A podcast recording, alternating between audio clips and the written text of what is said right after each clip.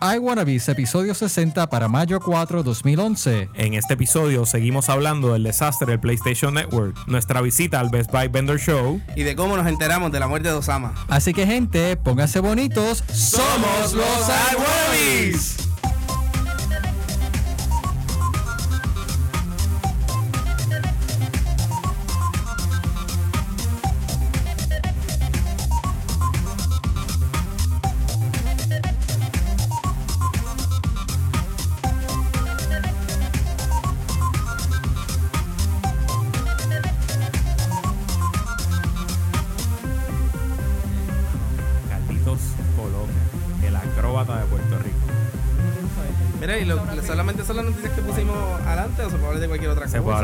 tú quieras. Este Sí, está- espacio es libre. Esta es la parte Esto donde es habla espacio libre. Ah, Esto bueno. es no, no digo ahora, digo Esto ahorita. es bonita radio. Aquí hacemos lo que nos da la gana. No, usted, no, no lo que nos da la gana. Casi lo que nos da la Creo gana. que ella quiere que tú muevas tu asiento para el frente. Ah, sí, ok. Sí, importante. Es que hoy tenemos, tenemos a la jefa en el estudio. Sí, hoy la jefa Saludos a. Carmen Edith, Importante.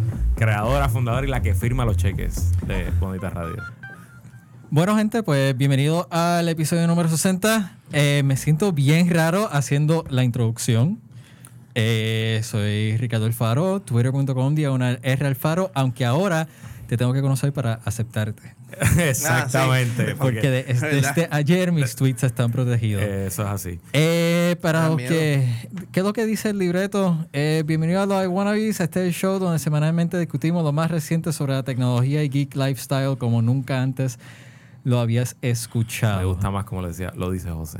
Eh, lo sé. De para, hecho, para los que para los que extrañan la voz, la sexy, varonil y reconfortante voz de José Izquierdo, pues eh, tenemos que decirle que el muchacho está con mucho trabajo. Está y trabajando. lo tenemos que excusar por el día de hoy. Se cogió unas vacaciones merecidas. y entonces yo caigo aquí de bateador emergente porque José decidió de que como yo hace tiempo hacía esto, Exacto. puede que yo todavía me recordaba cómo hacer esto. Como tú eres Ricardo, el ingeniero Alfaro. Pero no está mal, me tardé como unos 15 minutos, arrancamos como un par de minutos tarde, pero arrancamos, arrancamos. Y obviamente también, pues Jerry, que está en Argentina, no nos, no puede Jerry acompañar el día de hoy. también. Pero, pero les prometemos que la semana que viene. Viene una somos los- sorpresa. Los cuatro iWannabes, no vamos a decir más nada. Pero vamos a estar los sorpresa. cuatro, los Eso es originales, así. como los Ghostbusters, los originales, exacto. Eso es así. Así que Pero- eh, en la noche de hoy, Nos acompañan dos grandes amigos eh, del internet. Nos acompaña el notorio y conocido Gabo Pagán. Saludos, Gabo.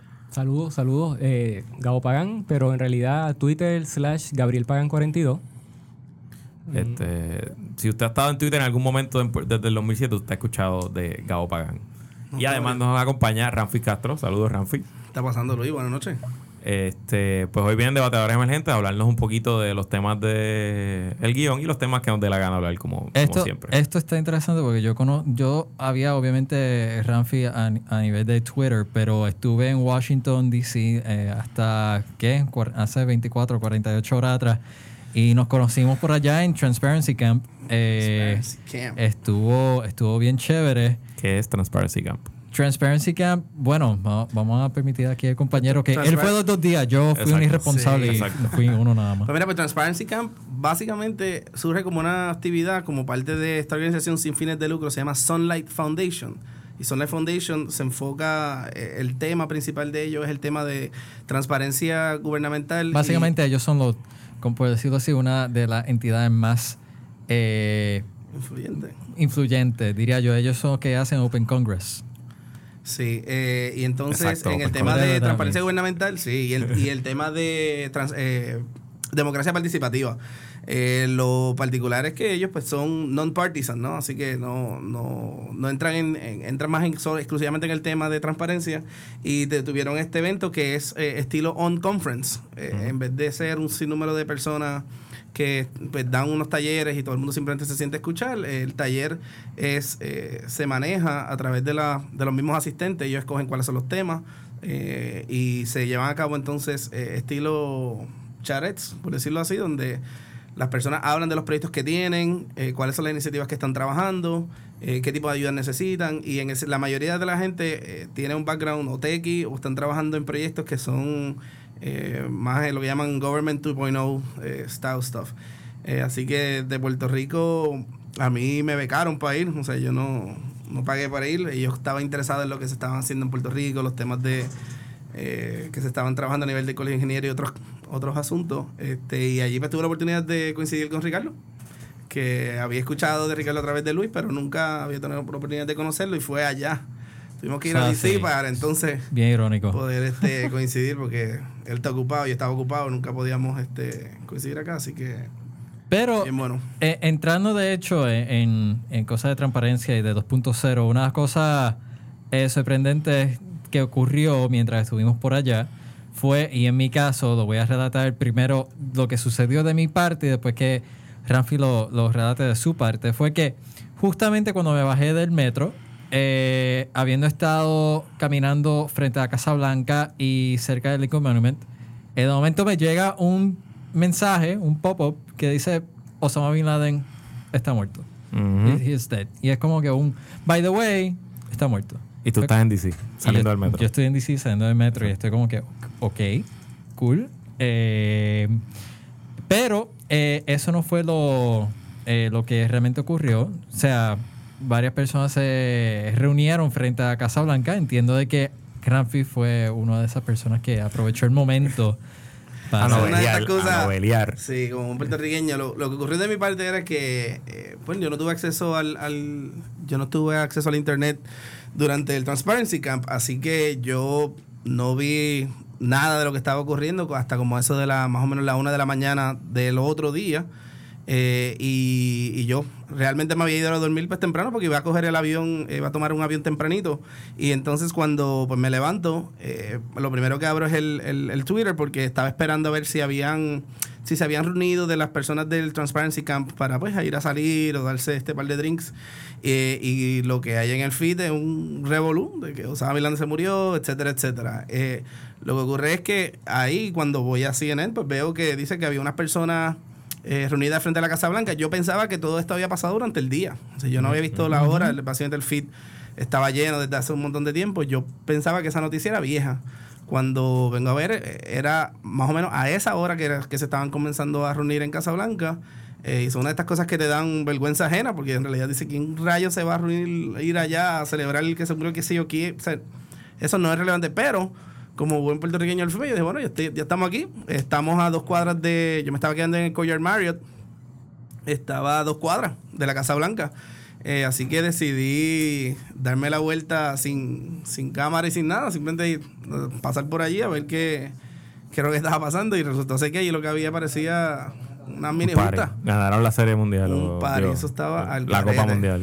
A lo loco. Este, y, y, ¿verdad? y las personas con su super bandera, este, personas vestidas en uniformes de militar, la- la- este, las banderas de, de los Marine Corps, la gente del Army, eh, personas haciendo breakdancing en el medio de la calle. Se estamos hablando de Pennsylvania Avenue completo, full, lleno de gente. Y habían, de verdad que, o sea, lleno. Todo, Y no todo- llegó nadie con una neverita a vender medallas, esas cosas. ¿no? no había gente con neverita a vender media, pero llegaron los que vendían helado. Este, Claro. llegaron obviamente la gente vendiendo las banderitas pequeñas. Made in China. Este. Made in China, exacto. Gabo, Gabo tenía una, una, una idea interesante que estamos hablando antes de entrar, que era comparar cómo fue, cómo tú te enteraste de la muerte de, de Osama y cómo tú te enteraste del 11 de septiembre. O sea, han pasado, ¿cuántos? Sí, 10 es, años. es- ¿no? es- es increíble, exacto, güey. Fueron, fue prácticamente hace 10 años atrás y mira los, los cambios en la tecnología. Yo me acuerdo cuando lo del 911, que fue por la mañana, yo estaba, yo estaba, yo era un cable monkey en, en- en- en un trabajo.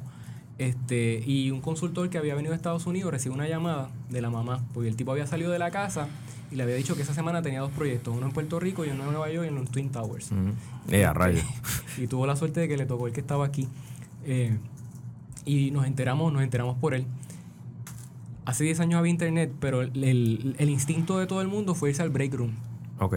El irse al break room, prender CNN y todo el mundo estaba pendiente de la radio y, y de, la, y la televisión. De hecho, también me acuerdo que sí, la página de, C- de CNN la hitearon tanto que ellos la cambiaron por una página de texto Ok. que le iban, le iban actualizando con, según, según iban pasando la. se- perdón, según iban pasando las diferentes cosas, iban actualizando la, la, la página. Pero realmente el consumo de información era prácticamente radio y televisión. Y a- ahora no, ahora era en vivo, todo el mundo con, con Twitter, Facebook y los diferentes medios. Y obviamente las páginas estaban, pero donde, donde tú tenías la información real era, era en los medios sociales. Yo me, yo me enteré por un boss que puso Héctor Ramos, que puso una foto de un de, de CNN con el headline que decía Osama is dead. Pero entonces, el 11 de septiembre, yo estaba en, en bachillerato en la Yupi y me enteré porque mi profesora de sociales entró al salón. Y ah, no hay clases, me voy, que mi hija vive en Nueva York. Y yo, "Pero, pero qué rayo está pasando en Nueva York, que, subí, que se tiene que ir. Y prendí la radio y Rubén Sánchez estaba contando, narrando lo que estaba pasando.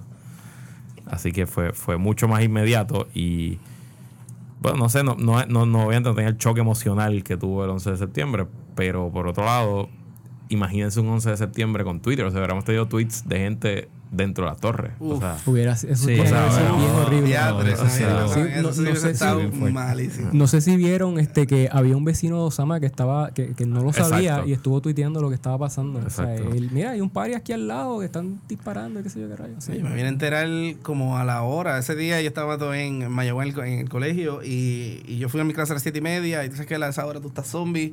este, salí de la clase y salí directo, eran como las ocho y media, ocho y media, nueve, no sé ni qué hora exactamente, pero salí directo de la clase para apartamento. Y había gente remolinada este, en, el, en el lobby del centro estudiante eh, viendo algo y había movimiento de personas, pero yo no le presté atención, simplemente me fui para mi casa, mi rutina normal, me fui y ya. Este, y cuando prendo la televisión, lo que veo es este, pues, revolú, revolú este de, de humo y de polvo y toda la cosa. Y abajo pues decía Fox News. Y yo pensaba, ¿verdad? medio tonto al fin, whatever, pero pensaba que era este una película. Yo decía, pues, debe ser una película, este es Fox News, siempre se lo tripean porque esa gente no da noticias de verdad, eso no sirve, etcétera, etcétera. Y vengo y cambio a CNN. Aguanta, tú acabas de darle un bash por completo a Fox News. Full, claro. eso no... mira, y. el que vea y- Fox News, o sea, vamos... De hecho, ah, no, no, que aprovecho para enviar un saludo a los que nos están acompañando a través del chat de iwannabies.com. Eh, que de hecho, gracias a Obi-Wan, fue que me percaté del problema del micrófono. Así que fue una Ya, ya- sugerencia. ya se escucha, ya Gracias, se escucha. Obi-Wan. May the fourth be with you. Entonces, ajá, pero disculpa, estaba, estaba viendo, eh, cambiaste a CNN y entonces fue que te enteraste. Ahí fue que dije, ah, ok, eh, es real. Y en ese momento, eso que como a las nueve y media, me corrían el, el timeline, pero Sí, más o menos, eh, más ya, había, ya había chocado el primer avión, yo estaba viendo en CNN en vivo y estaban hablando de lo que había pasado y mientras lo estoy viendo, estoy sentado en el mueble y viene el otro avión y le da ahí mismo, o sea que, que así fue que yo me enteré este, en Wow. vivo y eso está... Hubiese sido eso de Twitter, fuerte. eso que dices de que hubiese No, estado la- en vivo, si hubiese estado... Una, una, cosa interesante, una, una gráfica que publicó, que publicó Twitter en, en su página de Flickr, que la hizo el amigo Miguel Miguel Ramos, Rí- a Miguel Ríos, Ríos, perdón, Ríos, Miguel Miguel Ríos, que trabaja en Twitter y eh, básicamente en su momento más cúspide se estaban tuiteando 5000 tweets por segundo con la palabra Osama. O sea que básicamente, pues, 5000 tweets por segundo, el mundo entero. Estaba, no el mundo entero, pero un por ciento grande de la gente se enteró por Twitter. Es que me estoy riendo porque ahí en el chat acaba de. Yo hice la pregunta de dónde estaban. Ah. Y entonces hay alguien que acaba de mencionar que estaba viendo The Apprentice en NBC. Y entonces, y cito. eh, mató la liga que Obama interrumpió el programa de Donald Trump. Donald Trump. Yes. Eh, Probablemente fue a propósito, no creas. Eso estaba coordinado, sí. coordinado. este, pero hablando de fiasco y no de Fox News, eh, Sony. Sony. eh, Dos semanas más tarde. Mano, Sony está en un stride como que downhill. Primero con los issues de PlayStation y ahora con esto. Bueno, él, le robaron más o menos, dicen ellos, 12.700 números de tarjetas de crédito. Así que si alguno de ustedes alguna vez puso su tarjeta de crédito en el PS Network, eh, revisen sus statements, pidan un informe de crédito, Sony chequense que... Yo creo que eso todo está overblown. O sea, en realidad, el, el, el hecho de que se hayan hackeado un sistema, network, ¿no, Gabriel? Y podemos hablar un poquito más de esto. Este, eso pasa todos los días. En un De- sinnúmero de, de- distintos de eso es lo que contextos. queremos hablar de eso. Este, ah, bueno, en un sinnúmero de distintos contextos eh, y, a- y en la mayoría de las ocasiones nadie se entera. Eh, y entonces tú tienes eh, PlayStation, que es público, es gaming, es un poquito más una noticia como con carne, ¿no? Las personas, pues todo el nene usa este PlayStation con la tarjeta de crédito del papá, ese tipo de cosas. Yo presumo que es que es algo bien eh, media friendly, ¿no? Todo el mundo quiere que Sony es bien grande, este, piensan que, que tiene algo especial, pero la realidad es que eso es algo tan normal que Eh, ocurra. Esto, esto nosotros Eh, lo vemos todos los días. Exacto. Y, y es algo que ellos por lo menos están haciendo disclosure de que posiblemente se hayan robado, etcétera. Pro- probablemente ah, desde antes ya tenían, habían entrado y nadie se había enterado. Quizá, así, parte so. del issue es que quizás Sony no lo manejó de la mejor forma. Eso fue el problema. el- Y el- la el- forma en que ellos estaban dando la información no- no es quizás la mejor y inclusive todavía hay un nivel de arrogancia. En estos días, ¿sabes? Que Kasirai eh, tuvo el 7 second bow, 7 segundos. O sea, eso, eso en Japón es como que, whatever, no nos importa. Este, y sí, y, y el problema parece que es bastante grave. Me, me- me enteré antes de entrar aquí que ellos están tumbando la red completa. Ellos están, ellos están rearqui- rearquitectando todo. Y todo lo que indica es que parte del- de, de la situación fue interna. Que es como siempre Sí, también, es como- es algo que siempre pasa. Este, Claro. alguien, porque eh, se metieron a dos redes distintas. Ellos atacaron dos redes diferentes eh, y ahora mismo están, sacaron todos los DLP, están poniendo todo nuevo, rearquitectan- rearquitectando todo y por eso es que se están tardando tanto. Que también hay que, hay que darle, esa gente, es- es- esa red cuando la terminen nueva, eso va a ser eh, espectacular. Hasta que venga un empleado y, y le den una mala evaluación y vuelva a... Pero es que como es que como todo tipo de sistema, o sea, si no, no importa contra la arquitectura, si alguien en realidad lo quiere atacar y es un high value target, vas a encontrar la manera de hacerlo, eh, ya sea interno, ya sea eh, comprando la gente que vela o que mantiene los logs, o sea, eh, es como si fuese un inside job esto es de película. En realidad, cuando se va a ocurrir, si tú quieres atacar un sistema, a menos que lo desconecte, lo tengas totalmente aislado, como quiera, es vulnerable a la persona. Eh, así que cuando hablamos de seguridad de sistema, eh, yo creo que hay que tener, mantener un poquito de contexto de, primero, lo complicado que es eh, tratar de asegurar cualquier tipo de asset. No, no importa dónde esté, no importa cuánto cueste, etcétera. Y segundo, algo como Sony, pues va a ser un high value target. target así siempre. que a menos que que en la manera en que limitan el, el tipo de spending que se pueda hacer, hagan un tipo de obfuscation con las tarjetas, hagan otros tipos de cosas que, que en esencia ni, ni Sony mismo conozca eh, la información o tenga acceso directo él mismo, pues en realidad es- eso siempre va a ser un, un- threat para ellos. Y, y gente, no Y para digan, todo lo demás. El, el cloud está para quedarse. No digan que esto es una excusa para eliminar el cloud, porque los bancos se lo roban, eh, la información se la roban de los, los- de los hospitales. O sea, Y el wallet te lo quitan cuando te el, saltan. el wallet te lo quitan cuando te asaltan también, Exacto. exacto. ¿no? Esto me recuerda a, a, la, a Apple, al Antenna Gate de Apple. Exacto, de, cómo Overblown. fue, sí, que fue enteramente overblown, que pa- sucede en todos los celulares.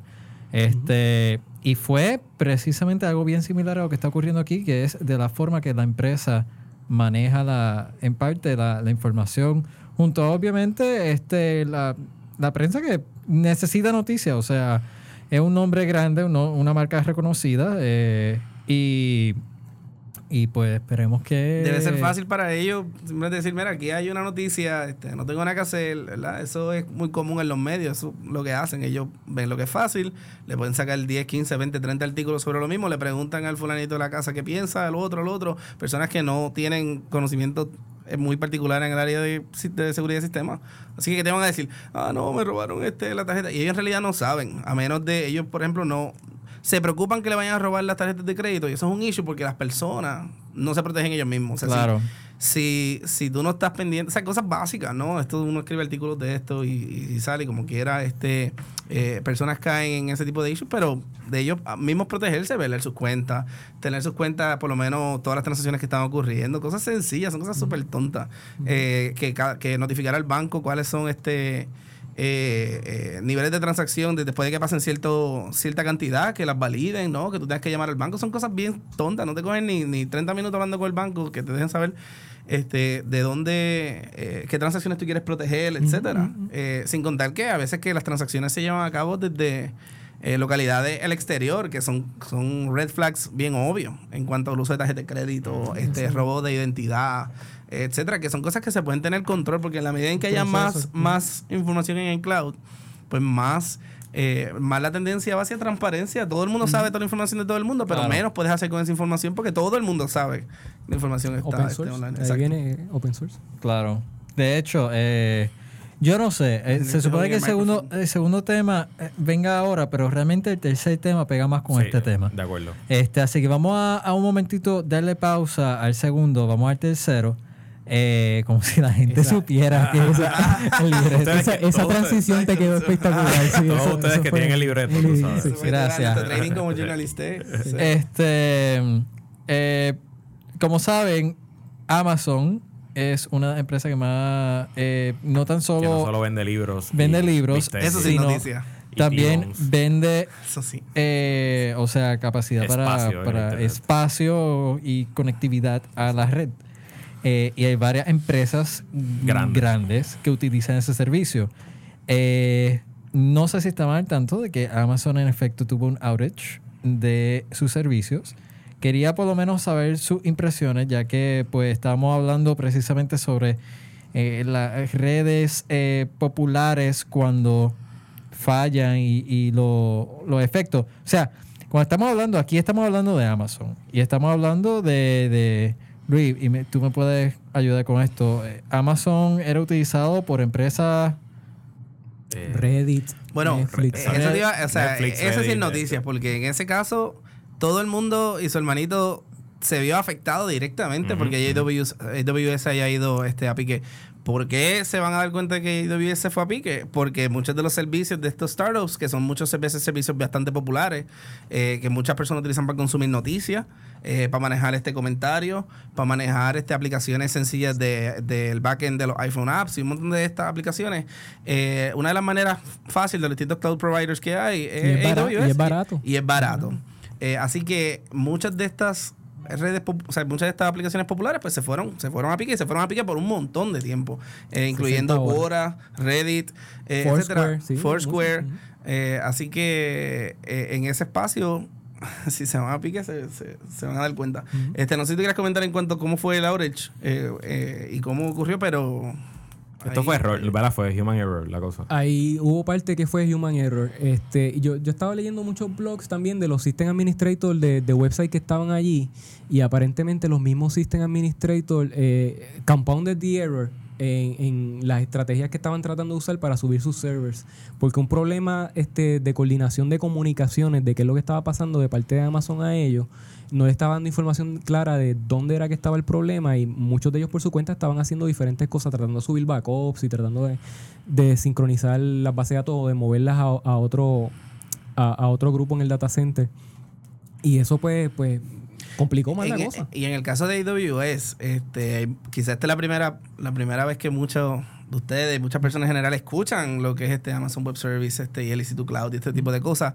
Eh, pero en términos de cloud computing eh, y, en, y en- y en ese, en ese, en ese edge, desde el punto de vista de tecnología, para efectos prácticos, el consenso en el área de tecnología, y me corrige, es que AWS era como como el no equivalente a tu, a- a big to fail. No too big to fail. to. O sea, tú podías eh, pensar y decir, bueno, eh, es en la infraestructura de Amazon. Este, esas personas reciben eh, cientos de millones de, de hits en Navidad. la infraestructura la crearon para poder manejar este, ese tipo de, De de hits en ese, de volumen en ese Claro. tiempo. Luego se vieron que tenía el resto del año eh, toda esta capacidad extra. Dijeron, vamos a montar un servicio para este, alquilar este espacio para los que lo necesiten y luego nosotros lo tenemos disponible para nosotros. Y entonces tú veías muchos servicios, que fue lo que ocurrió en AWS, por eso fue un issue, que no tan solo diseñaban el sistema sobre AWS como el Cloud Service Provider, sino que el redundancy, el failover cloud, Era lo hacían AWS en también. AWS también. Así que, y eso es un big, eso es un huge no, no, ¿verdad? En disaster recovery, pero en el contexto de que era AWS, era algo que que ni se cuestionaba. Vamos, tú, yo no Sí, sé, tú dirías pues, decían. que AWS se fuese a caer en dos zonas distintas, ¿no? Porque AWS es que tú tienes en Florida tienes un parte del cloud y tienes también acceso en el área de. California. Exacto. Tienes que tumbar los dos puentes a la vez, se tiene que haber un, un catástrofe o sea, espectacular. De este tipo de cosas que, que son fantasías por todos lados eh, y, y- y simplemente no se contemplaba ese tipo de failure. Eh, y eso, esto lo, esto lo que hizo fue como, como ver a, See a God Bleed, ¿verdad? Eso es como Sí, tú verlo, verlo sangrar porque tú dices, pues ya. Después de ahí, eh, era un efecto real, tangible para la industria, para todos los que trabajan en de arquitectura de, de- de este espacio, va a ser que tú pones parte de tu cloud en AWS y tu otro cloud, pues hablas con Rackspace y hablas con otra gente y montas otras cosas en Y- otro y- sitio. No sé si tienes un preferred cloud provider. algo, que algo interesante, algo interesante es- debe ser si, si, si Netflix saca un white paper de cómo ellos lo hicieron, pues Netflix no se cayó. cayó. Y sí, Ni o- siquiera el ok, streaming, ni siquiera el No se cayó nada. Y, Ok. y, y obviamente sí, lo que se cayó de Amazon es lo que estaba en Virginia nada más. Pero, pero el, el efecto a nivel de network se sintió en todos lados. Pero por- ellos estaban haciendo algo a nivel de programación que debe ser bien interesante documentarlo para que otras ¿Y qué, qué qué ventajas tiene para una empresa poner todo en Amazon en vez de, o sea, les, les pregunto además en- precios, En, a- a en do- en facilidad. dos, en dos horas tú tienes un server con Linux corriendo todo, todo Sin montado ahí. un de luz, y lo que está, sí, lo que estás lo que estás este, pagando es por, por el consumo. O sea, es súper rápido. El problema es que, según tú, o- obviamente, por ejemplo, Foursquare, que, es, que fue uno de los que se cayó, pues tal vez cuando lo montaron, Era un pues startup son de start, dos, em- exacto, dos dos, tipos allí, qué sé yo qué, papá. Pero esa arquitectura quizás nunca la reforzaron lo suficiente y ahora que es un servicio que lo usa tanta gente, que, que, que es un poquito complicado. Amazon fail. Sí. Amazon- en Amazon eso, un- fail. un contexto yo creo que para aterrizarlo también a Puerto Rico, este, sí hay, hay rumores eh, eh, bastante creíbles de que parte de la infraestructura de, de local en el área gubernamental o sea, parte de la contempla, se está contemplando Usar. poner AWS. este, así que hay que revisar, por ejemplo, eh, Pierre Dugoff en parte. La porque planilla. tiene, Tú eh, sabes el, el problema de, tú que estabas mencionando de, de usar el AWS, por ejemplo, y Rackspace. Sí. El problema es que el, el file, file block storage, y yo creo que me fui muy técnico, Sí. este, eh, la Un poquito, pero está es- bien. Bueno, déjame, Puedes, ir un paso para atrás. déjame ir para atrás. Lo que, los cloud, aunque todo es el internet, no son compatibles. O sea, el- cuando tú programas para AWS, para Amazon, tú no puedes bajar eso y subirlo directamente a Rackspace. Ahí hacen falta estándares también. Sí. Y eso es algo que Me obviamente... imagino que ahí vienen eh, temas como costo, eh, programación, horas de trabajo, etcétera, etcétera. Luis, Luis ¿Quién es, está, el único, quién es el único que estudia en ciencias sociales aquí? Luis, está ahora mismo mirándonos con cara de qué con, ca... los- con los ojos ahí este glazed over ahí como por que favor, por favor. Este, ¿Qué está pasando? pero, pero nada, eh, en, Tiene que hacer noticias. en Eso sí es, en noticia, es eh, importante que la gente conozca cómo funciona eso. y Es que- bien importante porque de hecho todo que utilizan de una u otra forma el internet, por decirlo así, o sea, cuando un- ustedes están utilizando, por decirlo así, eh, Los tubos del internet. ¿no? Google Los Docs tu- y están del- redactando un documento en Google Docs y no está en su computadora, usted, o sea, usted no tiene una copia física, eh, no una copia física, una copia en su hard drive, eh, ustedes están utilizando parte de internet, parte de cloud. Eh, yo creo que así me parece que es la forma más m- o menos técnica para explicarlo. ¿Tú entendiste? ¿Estás bien? Yo, yo entiendo el concepto. Yo entiendo el Are concepto. keeping- Yo uso, up? yo uso Are el cloud okay? todo el tiempo.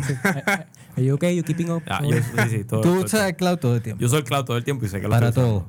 Y, y soy un... Te están tirando la toalla. Dice Luis ley, pero cuando necesita un abogado, pues me pregunta a mí también. Exacto, ¿eh? Qué sucio.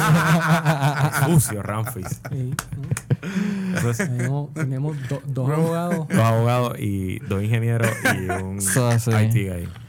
Pues siguiendo Esta a, es la receta para el éxito, obviamente. Por eso nosotros tenemos audiencias gigantescas. siguiendo para otros temas, antes que esto empiece a, a sonar como cualquier emisora de radio.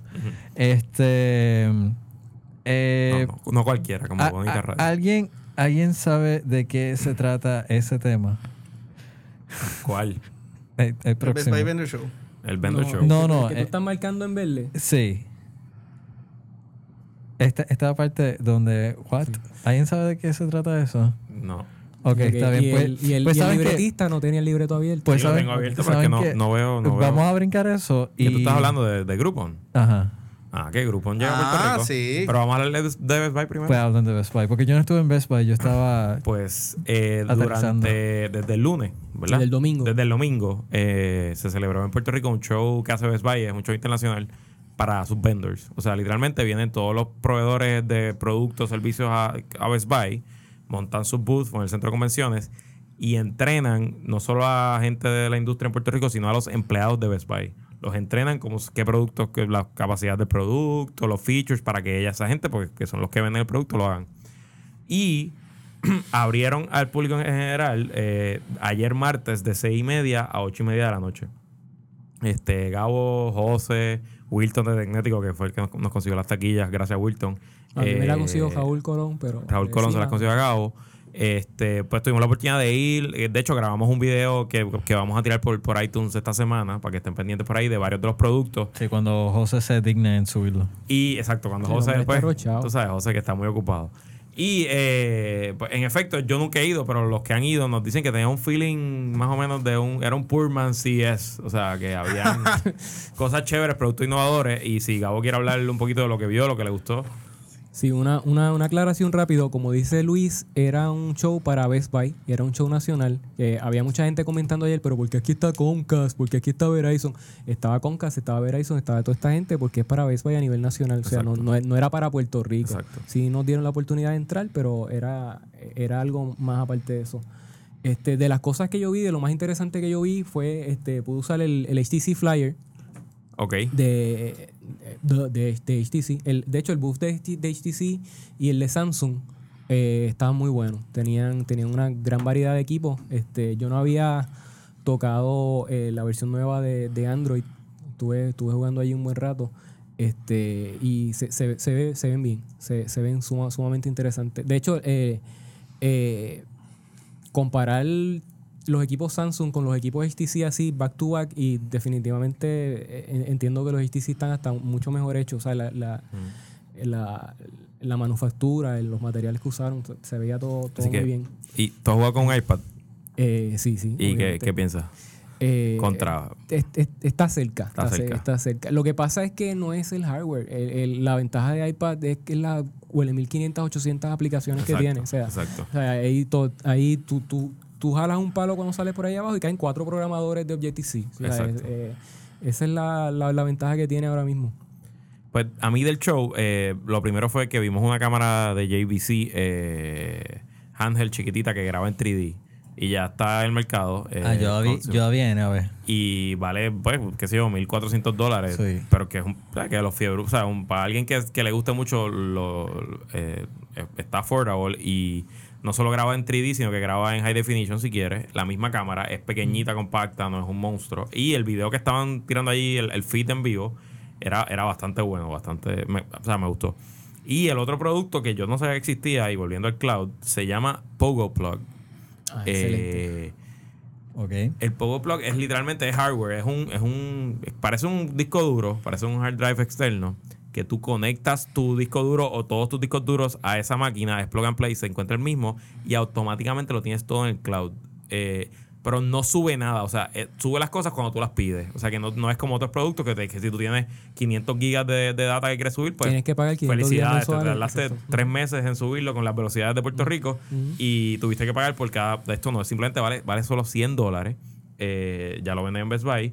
Lo conectas y, por ejemplo, eh, tiene aplicaciones para todos los teléfonos. Pues en mi iPhone, que será 16 gigas, pero si yo tengo el Pogo Plug en casa, pues mi iPhone se convierte de 2 teras, porque si yo tengo 2 teras en mi casa con, qué sé yo, 100 mil canciones, o sea, fotos, videos, pues espectacular. Y el producto más caro de ellos, que vale 200 dólares, tiene un convertidor de video que si tú tienes tu video en un formato Windows Media Player, por ejemplo, en tu desktop y lo vas a enseñar en el iPad, pues te lo, en el cloud te lo transfiere, eh, te, lo, te lo cambia a AVI, es el formato de- del iPad, y lo puedes enseñar en una presentación que tengas un cliente. MP4. Ex- MP4, exacto, por eso. Por eso todo el ingeniero. Dos quick comments, por si acaso, este, para los que están escuchando el, el ¿verdad? Los que estén escuchando y están el, eh, mencionando el Poco Blog, Poco Blog es excelente, pero quede claro que eso no es nuevo, o sea que es bueno que lo conozcan, que vayan aprendiendo eso, pero que no es nuevo y Best Buy, mucho menos sería el primero en comentarlo. Dos, eh, yo creo que sí quieren hablar de eso, pero no puede existir ninguna razón para comprar algo en, en Best Buy, ever. O sea que si van a comprar cualquier tipo de hardware en Puerto Rico, eh, que vaya a Best Buy, es como, como coger, coger 20 pesos y pegarle fuego y vaya a Best Buy y compre cosas. Se lo he dicho a Ricardo. eh, eh, si te quiere comprar hardware, vaya a CompUSA. Si, este, un te- si usted es tech y quiere comprar hardware, vaya a CompUSA. Si no, obviamente lo va a comprar por internet. Y si es algo hardware que televisor y cosas chéveres, pues vaya entonces a, a, este. Fíjate, a- pero las, las tostadoras y eso tienen buen precio. en ¿no?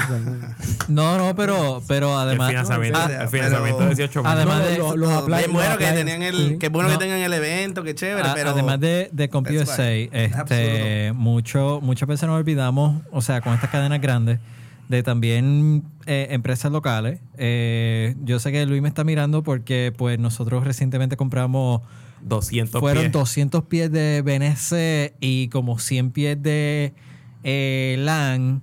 eh, y salió todo Como en 40 Sí, dólares. ¿Dónde algo- fue que lo compró? Algo ridículo. Eh, En Bayamón, este, eso fue en Forest Hill. En Forest Hill. Forest Hill. Sí. Espectacular. Wow, ok. Este anuncio no es pagado por Nadie. ninguna de las compañías que acabamos de mencionar. Sí, pero hay que, hay que lo bueno, hay que son- darle. hay que recuerda- darle- estas son Recuérdate que toda el, nuestra el- el cliente personal. de Best Buy no es, no es probablemente el cliente más técnico. Claro. o sea, Sí. el cliente de Best Buy es alguien que va a bewilder por ahí. Mira, Sí. yo necesito. Pero la gente de CompUSA sabe. O sea, que tampoco es que van a ir así perdidos, etcétera. No, no. O sea, si yo, yo enviaría a mi mamá no a son- CompUSA y le van a decir, ah, quiero el plugcito ese que. no Mira, son pues vaya ya. o sea. Level Technician, saben un poquito más allá. Claro, sí, en CompUSA. Ahora, ahora, ahora, yo no sé cómo tú te sientes, pero si es algo para Mac, pues ni modo. Eh, verdad. En Best Buy, ¿por qué? Si te va a salir más caro. ¿para Porque Modernica nunca en está. Eh, eh, Apple regula los precios. Yo- Porque En Moden- el caso, yo compré mi, porque no En- tenía ningún en- otro en sitio y lo Modernica nunca necesitaba al está. momento. Bueno, si Modernica no está, bueno, ahora está, 20 ahora está iShop. Hay que ver qué, qué hace Bueno, iShop. yo, Yo fui a comprar el, el, este, el mini DisplayPort, eh, el mini DisplayPort, perdón. Cre- este, y y me, me salió como en 10 pesos más caro. Y yo lo sabía, yo sabía cuánto era el precio estandarizado de Apple. Fui a Best Buy porque no me quedaba de otra, iba, por una, iba por una presentación eh, y me salió en 10 pesos más caro. Así que no hay break. Sorry, José. Sí. Perdón, José, lo sentimos.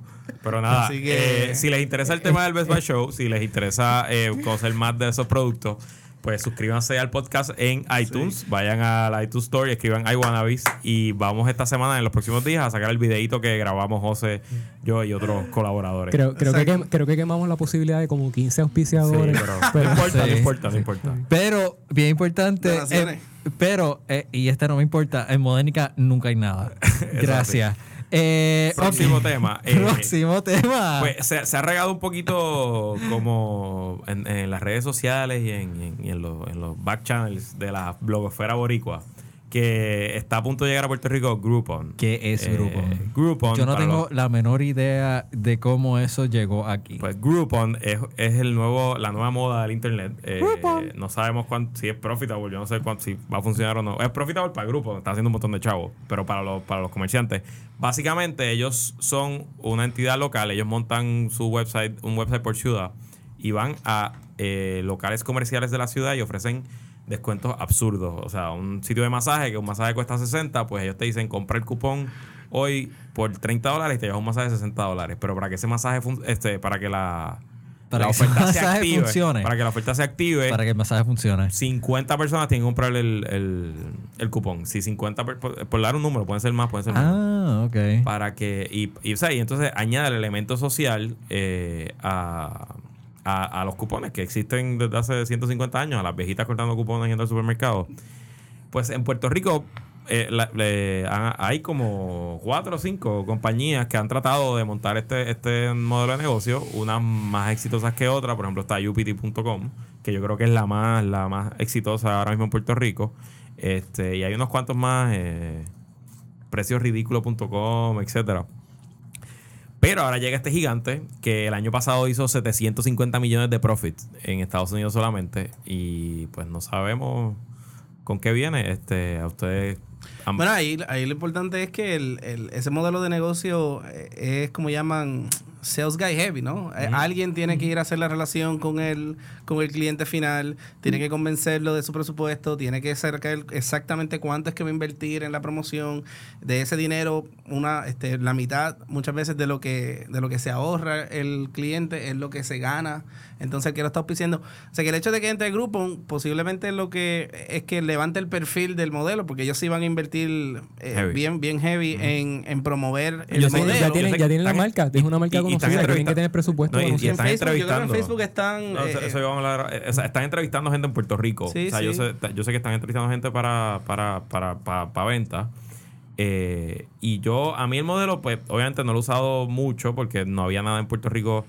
Que, y las ofertas de Jupiter que yo las recibo, hasta ahora ninguna me había sido muy atractiva para mí. la masaje bueno. Sí, pero tú sabes. Este, pero tipo la única vez que yo no sí usé, que fue una vez que Gabo, yo creo que fuiste tú, que, que pusiste algo de Living Social, que es la competencia de Eh, Groupon. es correcto. Que el Living Social, Amazon es accionista Amazon. minoritario, entonces te ofrecían una tarjeta de regalo de Amazon de 20 dólares por 10 dólares. Ajá. Y era fantástico, o sea, pues porque realmente era... No, en realidad ese tipo de cosas buenas. y que vendieron, no hay- vendieron 2 millones de ofertas. Sí, sí. O sea que, claro, pero en ese caso, de esa masividad de, de esa oferta, pues, pero o sea, comerte un hamburger o un taco o, o tres tacos en, en el charro en Puerta Tierra, pues no sé cuánta, Sí. cuánta difusión Sí. o aceptación tenga. Y es así, fue un blog gratis.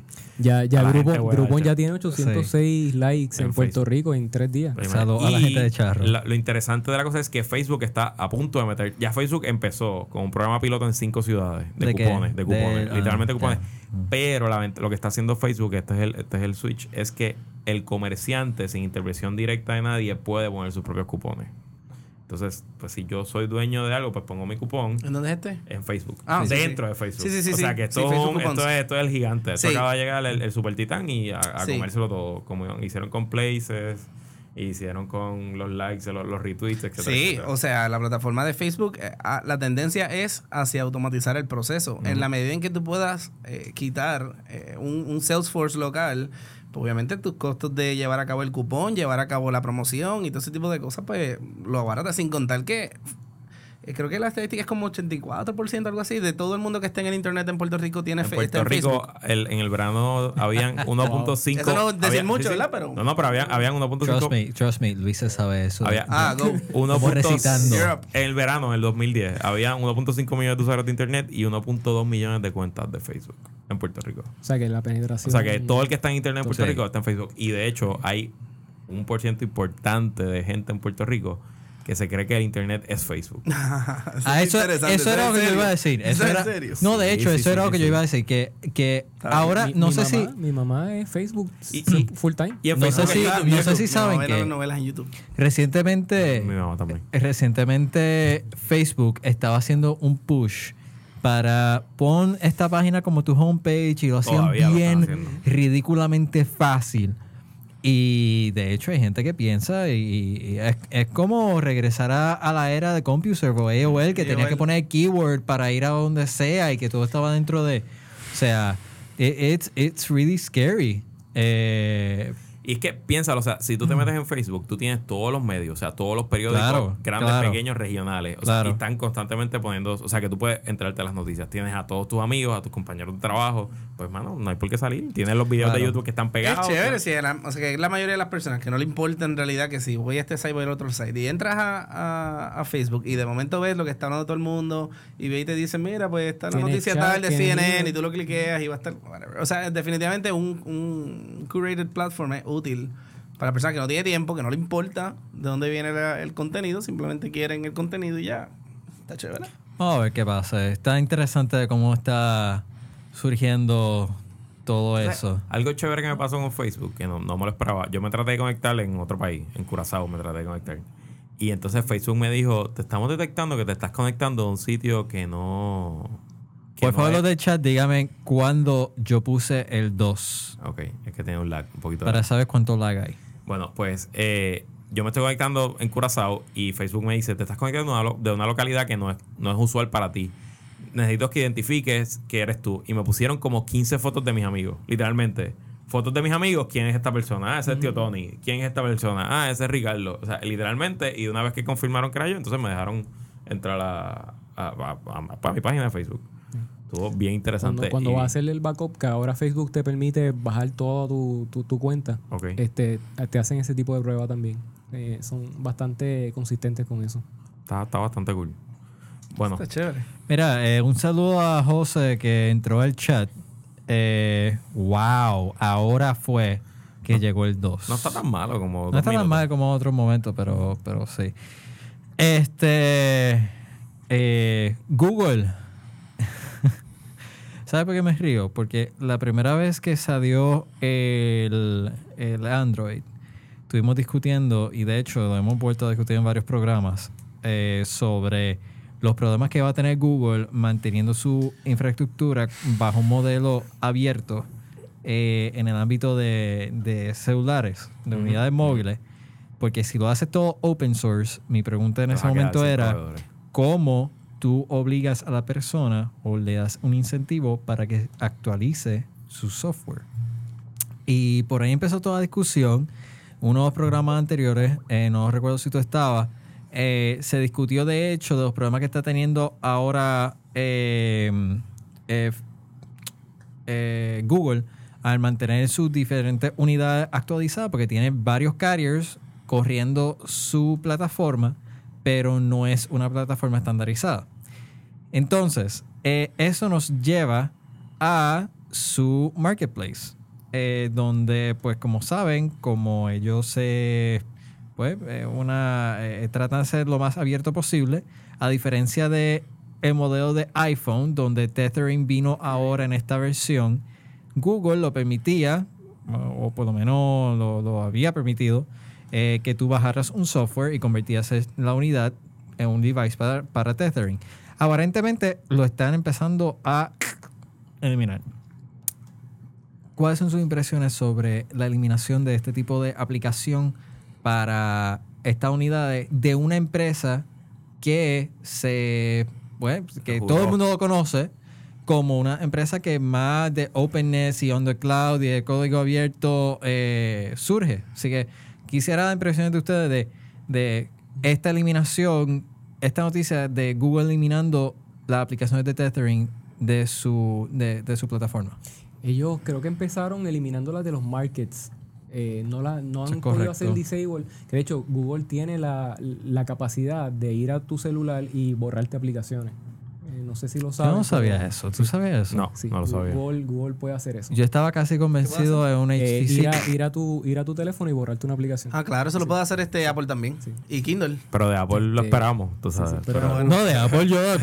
De hecho, eh, de eh, Apple eh, puede entrar por ahí ya mismo y. tú sabes que tú vas al marketplace de Google, tú no tienes que conectar el teléfono a nada, tú dices install y cuando miras el teléfono ya lo tienes instalado. Ese canal es bidireccional. Ellos, ellos, según te puedes instalar algo, Ok. te lo pueden desinstalar. Ajá. Todavía no están desinstalando las aplicaciones, pero las están eliminando los markets. Oye, esto está Pero interesante y no está en el libreto Sprint. lo de, G- lo de GPS de, de Apple. Bueno, es que tienes un Unique ID, o sea, en el device, a nivel de hardware, el equivalente a tener como un address en, el, en la tarjeta. Anyway, pero contestando a los- el tema de, del tethering, yo, o sea, es una presunción porque no, no- las noticias que hay, otras cosas, no dice específicamente quién de los vendors le pidió que sacara el tethering, pero tiene que Tiene que ser, AT&T. tiene que ser que uno de los providers simplemente está diciendo, mira, yo le cobro 40 pesos por tethering a esta gente mensual, que es una cosa absurda. Este AT&T lo hace, eh, Verizon lo hace, pero es tú venderle a alguien un servicio adicional por usar algo que el device ya puede hacerlo es algo que es- super evil Y- y, que Google se- lo, lo apoye es, una, es, es de market o sea es un asunto de mercadeo no es un asunto de, de perdón de mercado que no es algo no es algo de- no hay ninguna razón técnica para para tú Punto. quitarle Sí. tethering El, el peso pero- de la data es el el- mismo, vaya al celular o vaya Sí, a la sí, laptop sí, sí. usándolo. O sea, es el market share, O sea, punto. Pues hay que competir. Y la única manera de competir es que mi, mi- todos, los, todos los proveedores de celular tengan este, teléfonos Android. Y si ellos me están poniendo esa condición. Digo, no estoy diciendo que esté bien, pero esa es la, esa es la justificación de la. sí de la- ahí ahí esa relación es, es- porque extraña porque que La otra opción es que Google monte un network. Sí bueno No, no. la- o sea, y lo pueden Bueno, hacer, chavos, tienen que Bueno, ellos y están, para comprar y- Cash están- tienen, y están sí. haciendo algo referente a un network con el deployment de high speed Kansas. internet. Lo Están haciendo Exacto. con fibra. Le cansa. Con sí, fibra óptica. fibra para todo el mundo. No, pero, pero que si alguien está en una posición para, para decir, mira, yo creo en tethering para todo el mundo, ustedes cobren un data plan. Cóbrale el data plan, pero no le cobres el feature de tethering aparte. Eso es absurdo. O sea, si ya te estoy cobrando 800 mil pesos, o sea, qué sé yo, 25 pesos mensuales por el broadband, eh, pues ya, that's it. No te voy a cobrar después 15 pesos más para que puedas hacer tethering. Eh, eso es abusivo. la Eso es Claro. obvio que es abusivo. Los bytes son bytes. Exacto. Ah. Los bytes son bytes. No importa Exacto. dónde vayan. Pero, pero mientras las personas estén dispuestas a pagar, que lo hay, porque they don't know any better, ¿no? Claro. O sea, por eso es que la gente Claro. lo paga. Eh, pues pagan por hacer tethering, y entonces tú tienes todo el mundo haciendo el jailbreak. Y, No, y Oye, lo, ¿tú peor, de, y lo peor de los planes esos de Tethering es que todos tienen un cap, que la, o sea, este, es como 4 o 5 gigas al mes, eso es absurdas. o sea, absurdo. Es absurdo. una cosa que eso es.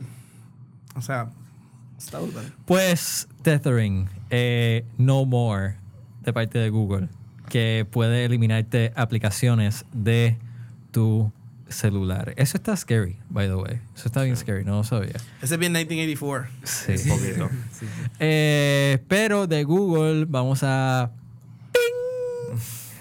Eh, que fue un topic suggestion. Eh, a Microsoft le gusta... Se juntó con Yahoo, que estaba moribundo. Y ahora ellos pretenden juntarse con... Fíjate, yo creo que Con que- Nokia, que está moribundo con, también. bueno, con Nokia. Este. Nokia no, paga, a- Nokia no paga la hipoteca de tu casa. Developers, developers. Vecinos, vecinos. Ah, de vecino, ellos, ok, ok. Ah, está bien. Y entonces Microsoft Bing y Maps en BlackBerry. Maps en BlackBerry. ¿Alguien quiere Gabo- comentar? ¿Alguien, Gabo- ¿alguien Gabo- usa BlackBerry todavía? Gabo tiene una teoría de BlackBerry, de RIM en general. Sí, Porque sí. pueden usar el. el- Gabo, Gabo el tiene una teoría, una sugerencia. Así De- que apunta, de- el de- CEO de, de RIM, hecho, por favor. de hecho, este, Ah. Oh, ayer en lo- BlackBerry. No, yo lo que pasa es que tengo las dos. Es Mira, que- aquí él- está él, el iPhone. Él es omni, Es que nuestros, nuestros clientes usan BlackBerry. Sí. Él, él es omnitecnológico. Eh, a- ayer, de hecho, en, en lo, de- en lo de Best Buy, eh, me dio un poquito de pena porque el booth de, de BlackBerry de RIM estaba vacío. Tú veías gente en los, en los booths de todos los demás celulares, en todo, y pues tenían hasta el playbook allí, pero a nadie le importaba. O sea, estaban. Mira, mira, nobody was, was mira cuán triste. Es que están Enterprise. Eso es como tratar de matar a Microsoft en el Enterprise. Es lo mismo. Están ahí ya. Aquí, está mi celular de, de, de otro país. De otro país. Ok. él, él, él es omnitecnológico. Eh, él, sí, exacto. según donde esté. Pues, No, la- lo que está haciendo, hay algo que RIM está haciendo que es bien interesante y es que ellos anunciaron que... Ah, la Playbook sin email. No, eh, no, fíjate, tiene email. Lo que pasa es que no, no reside allí. Eh, eh, esa- ese feature es más para un sysadmin. Que ah, yo controlo ah, eh, con el BlackBerry Enterprise Server. Don't roll your eyes. es, eh, eh, pi- piensa en ese tipo de personas. Yo, yo tengo la BlackBerry que yo la controlo con mi política. Y este. Eso es útil. como nuestros O sea, clientes. Sí. Como nuestros clientes. Sabes que se escuchó como quiera. Exacto, como, como ese, como ese, exactamente esa es la mentalidad de ese, de ese cliente en particular. Exacto. Este, y ellos lo que dándole fuerte está este eso. programa, en serio. Le dimos un trashing a Best Buy y le estamos dando un trashing a un municipio.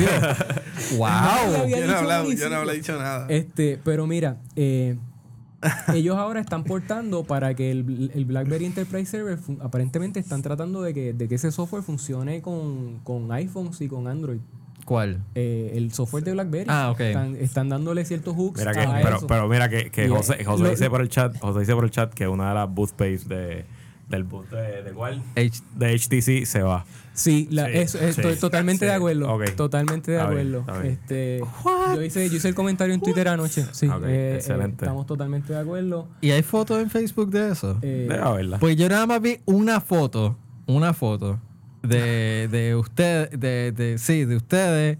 Y, La de Star Wars. No, no, es que parecía como que, no, era por cumplir, como que aquí está la foto, estuvimos aquí, Sí, gracias. exacto. eh, proof, proof of whatever, sí. Sí, como el de la Casa Blanca, había que cogerse una foto. Exacto. sí.